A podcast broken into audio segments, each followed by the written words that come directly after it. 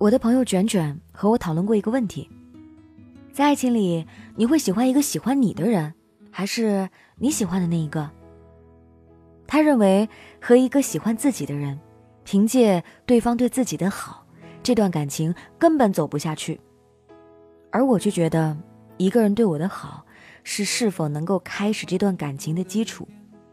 曾经在一次无疾而终的感情里，在开始前，对方对我说。其实你根本没有多喜欢我，你也不曾去试图了解我，你只是想我对你好。不过没关系。所以我也一度觉得那种女孩子是没有爱情的，谁对她好就跟谁跑了的这种言论，说的就是我。我在鼓楼的夜色中为你唱花香自来，在别处。人对自己情感的需求是随着年纪不断改变的，这中间可能和自己的经历还有成长方式有关。在三月份尝试了一次一个人去旅行之后，便无可救药的爱上，因此也养成了去哪里玩、买东西、去逛街、随便走走都觉得一个人很好，不用讨论，不用顾虑别人的意见，不用去做商量相关的事宜。所以后来，面对羊群、高山、蓝天、大海，不同的习俗和文化，认识新的人，我都没有产生过这里风景好好，下次应该有人陪着来的情感。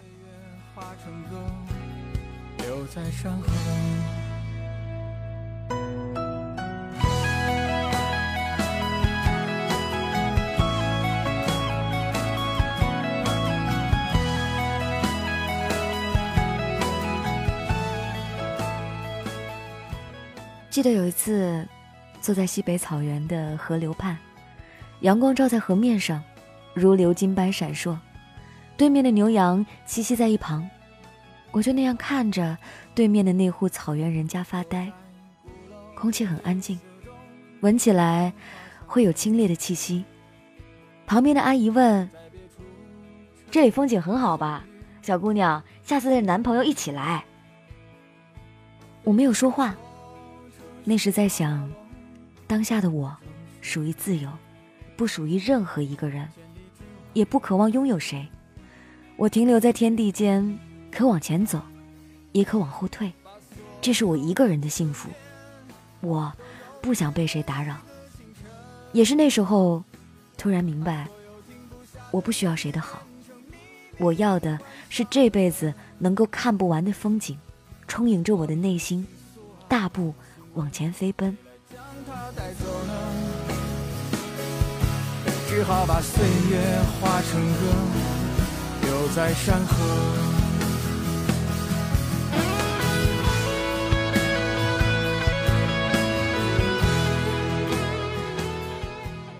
今天想到一个有意思的理论，我叫它“背书包”。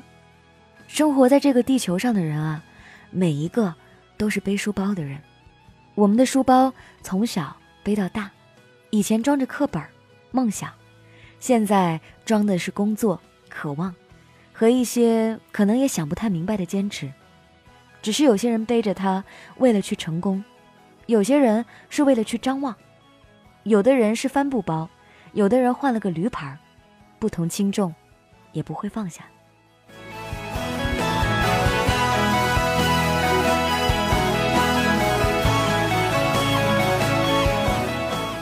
或许，爱一场，也是背着书包。清晨醒来的时候，能够看见喜欢的人的脸。如果那天阳光刚好，被窝很暖，他的嘴唇轻闭，我就靠着枕头数着他的每一根睫毛，从左眼到右眼。那可能会希望时间停下来吧。只好把岁月化成歌，留在山河。曾经我也以为我要的是这样的感情，后来才发现，即使每一个亲吻都有他的爱意，我也不希望时间能停下来。我在微博上写了一句话：我不想要那种你对我很好，有一天我感悟了去回报你的感情，我要的是。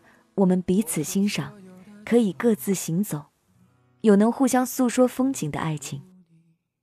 我想，我终于学会了如何去一个人慢慢填满自己不够丰盛的心，不去过多的张望，又明白该怎样坚守自己的等待。我想要有一天遇到那个也背着书包的人，我们坐在小河边，看共同的风景。又打开包来去细数各自新奇的经历，但我们不会停留，我们仍能为彼此，也会为自己，再次上路。世界很大，地球很圆，我们答应彼此，不管如何都要往前飞，去经历，去丰富，去成长。但最后仍然能绕一圈回来，等待对方的归期，再相爱。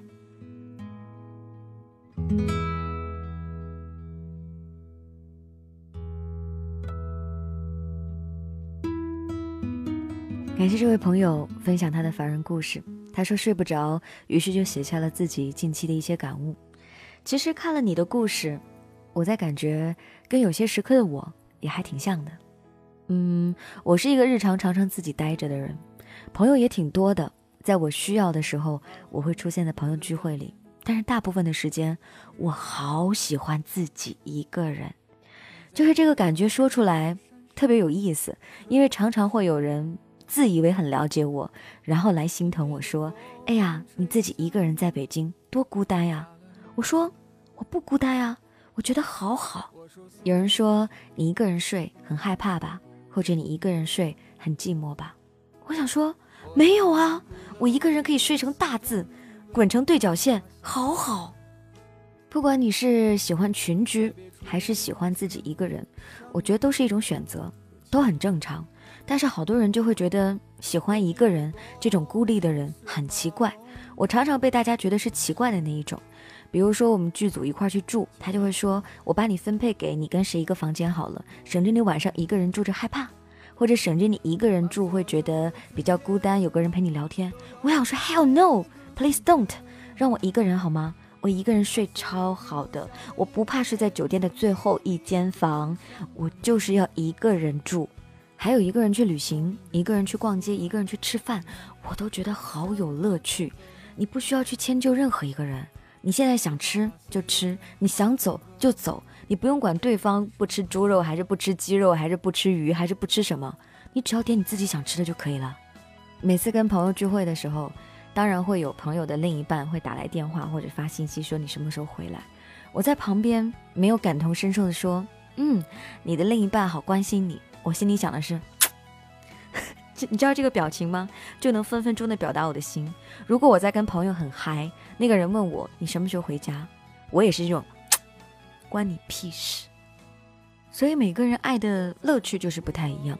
关于爱情，我也是觉得，有一个男生可以对我百般的好。而另外一个男生是喜欢我，我也喜欢他的，我还是会选择相爱的。我不会选择那个男生，他说他可以为我死也可以，那又有什么用呢？我本来又不需要他为我死，我也不需要一个男生在我旁边爬来爬去的做我的奴才吧？那也不是我想要的。我就想要一个人，我懂他，他也懂我，我们一起长大。我觉得那样的爱情是我比较喜欢的，也比较对等的爱情。所以。会凭着我们俩之间有情谊，我为你付出了这么多，放弃了这么多，去牵住一个人，我觉得这太难了，真的。而且每个人都会选择一个自己羡慕的人生方式去过活。我曾经举过这两个例子，一个例子是一个三十七岁的女生，她儿女双全；另外一个三十七岁的女生环游了一百个国家。你问我羡慕哪一个？我更羡慕后者。就是环游国家的那个，我也希望我也能做到一个能像她那么棒，去了那么多地方的女生。我不是说儿女双全不重要或者不好，只是我没有那么期待一种生活方式。你让我成为谁，我也想成为后者。还有另外一个方式，就是有一个女生说：“哎，我最近赚钱，我给自己买了一个名牌包包，花了三万块钱。”还有另外一个人说：“我老公对我超好，我老公给我买了个三万块钱的包包。”我还是比较喜欢前者。如果让我选，我宁愿我很努力、很努力的自己去攒钱买那个三万块钱的包包，而不是我觉得，哎，有个男生帮我买包包，有人帮我买也不是坏事。可是我宁愿成为前面的那个人，我觉得自己刷卡的时候很爽，觉得自己有钱去负担的时候很爽。所以当有人问我说你一个女生为什么要这么拼的时候，我都觉得很奇妙。一个女生为什么不要这么拼呢？我先要考虑我自己是一个人，只要是人我就有欲望，我要买我想买的东西，我要照顾我想照顾的人，我要爱那些我对他们有责任的人，这些我都需要我的能力和基础。那我把它转交给别人呢？我是一个女生，我就要理所应当的觉得我爸妈先养我，然后把她移交给我的老公，然后再把我移交给我的儿子。那样我觉得自己好脆弱，我不要成为那样的人，我要成为一个。勇敢的，可以保卫我爱的人的，就算他工作上有些失败也没关系，我可以养他。就算我爸妈有一天很辛苦，我可以跟他们说，你可以好好在家休息，我可以养你们。有一天我儿子说我不想跟爸爸相处了，我说没关系，妈妈可以照顾你一辈子。我觉得那样的我很好，我也期待我会成为那样的我。也许有些人说这样会在一个人的路上越走越远，But never mind，我一个人我仍然能过得很好。而且我内心觉得很富足，我也不会觉得很孤单、很寂寞，甚至自怨自艾，在家里面偷偷哭。这都不是我，我觉得好充实、好丰富，每一天的生活都好有乐趣。就像我现在跟你讲的这一段一样，寂寞一点都不可怕。你慢慢的接受它，你或者甚至会享受它，你就会觉得它真的没有什么。但是你知道最可怕的是什么？是健康。当你生病的时候，当你没办法控制你身上的一些器官、能力，甚至去做平常人做的事情的时候，你就会很难过。所以，好像年长了一点，你才会发现身体健康真的比什么都重要。这里是凡人故事，跟你分享每一个平凡人的真实感动。感谢本期的编辑，讲了这么多，如果你也有故事、有感悟要跟我分享，可以添加 DJ 白雪的微信订阅号。写下你的感受，我就能收到了。这就是故事，明天继续来给你讲故事。